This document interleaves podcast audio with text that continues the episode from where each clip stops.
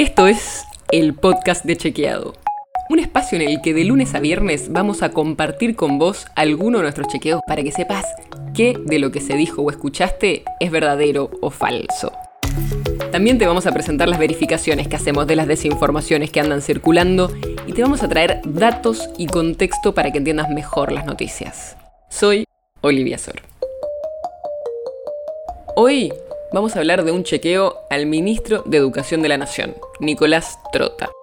En el medio de la discusión por la presencialidad en las escuelas, Trota comparó la campaña de vacunación de los docentes en la ciudad de Buenos Aires con otras provincias y criticó el bajo porcentaje de maestros porteños vacunados. Escucha lo que dijo.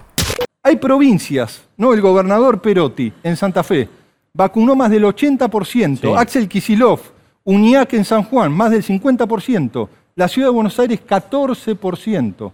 Entonces ahí también vemos en los hechos la prioridad. Pero eso que dijo es engañoso. Y en este episodio vamos a ver por qué.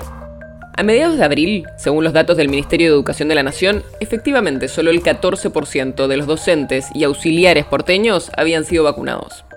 Ese porcentaje es el más bajo de todas las provincias salvo Tierra del Fuego. Y para darte una idea, en Santa Fe el porcentaje de docentes vacunados llega al 81%, como dijo Trota. Desde el gobierno porteño nos confirmaron a chequeado que estos datos son ciertos. Pero también argumentaron que eso fue así porque la ciudad respetó el esquema oficial que estableció el gobierno nacional. ¿Qué quiere decir esto? El año pasado, cuando empezaron a llegar las vacunas, el gobierno nacional dispuso que se mandaran las vacunas a las distintas provincias y que las provincias tenían que aplicarlas siguiendo un esquema de prioridades. Por ejemplo, las primeras vacunas eran para el personal de salud. Cuando en febrero llegaron las vacunas de Sinopharm, que al principio no estaban aprobadas todavía para mayores de 60 años, el gobierno nacional dijo que con ellas se iba a empezar a vacunar a los docentes. Pero el gobierno de la ciudad siguió vacunando al personal de salud de menos de 60 años que todavía no había sido vacunado, como había recomendado el plan de vacunación del gobierno nacional y organizaciones como UNICEF. Y lo que quedó, alrededor de 16.000 vacunas, fueron para docentes y auxiliares.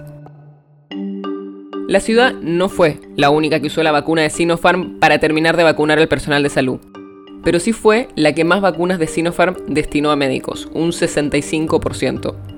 Esto es sobre todo porque la ciudad es el distrito con más profesionales de la salud per cápita de todo el país. Y por eso es lógico que haya demorado más en vacunar al personal sanitario que otras provincias. Por todo esto, lo que dijo Trota es engañoso. Es verdad que la ciudad de Buenos Aires es una de las jurisdicciones con menos porcentaje de docentes vacunados. Pero esto se dio porque la vacuna de Sinopharm se usó en buena parte para terminar de vacunar a trabajadores sanitarios y después a los docentes. El podcast de Chequeado es un podcast original de Chequeado, producido en colaboración con Posta. Tienes una idea, algún tema del que te gustaría que hablemos en un próximo episodio, escribinos a podcast.chequeado.com. Y si te gustó este episodio, Seguinos en Spotify o en tu app de podcast favorita y recomendanos a tus amigos. Si querés más información sobre esto o sobre otros temas, entra a chequeado.com o sumate a nuestras redes. Soy Olivia Sor. Hasta mañana.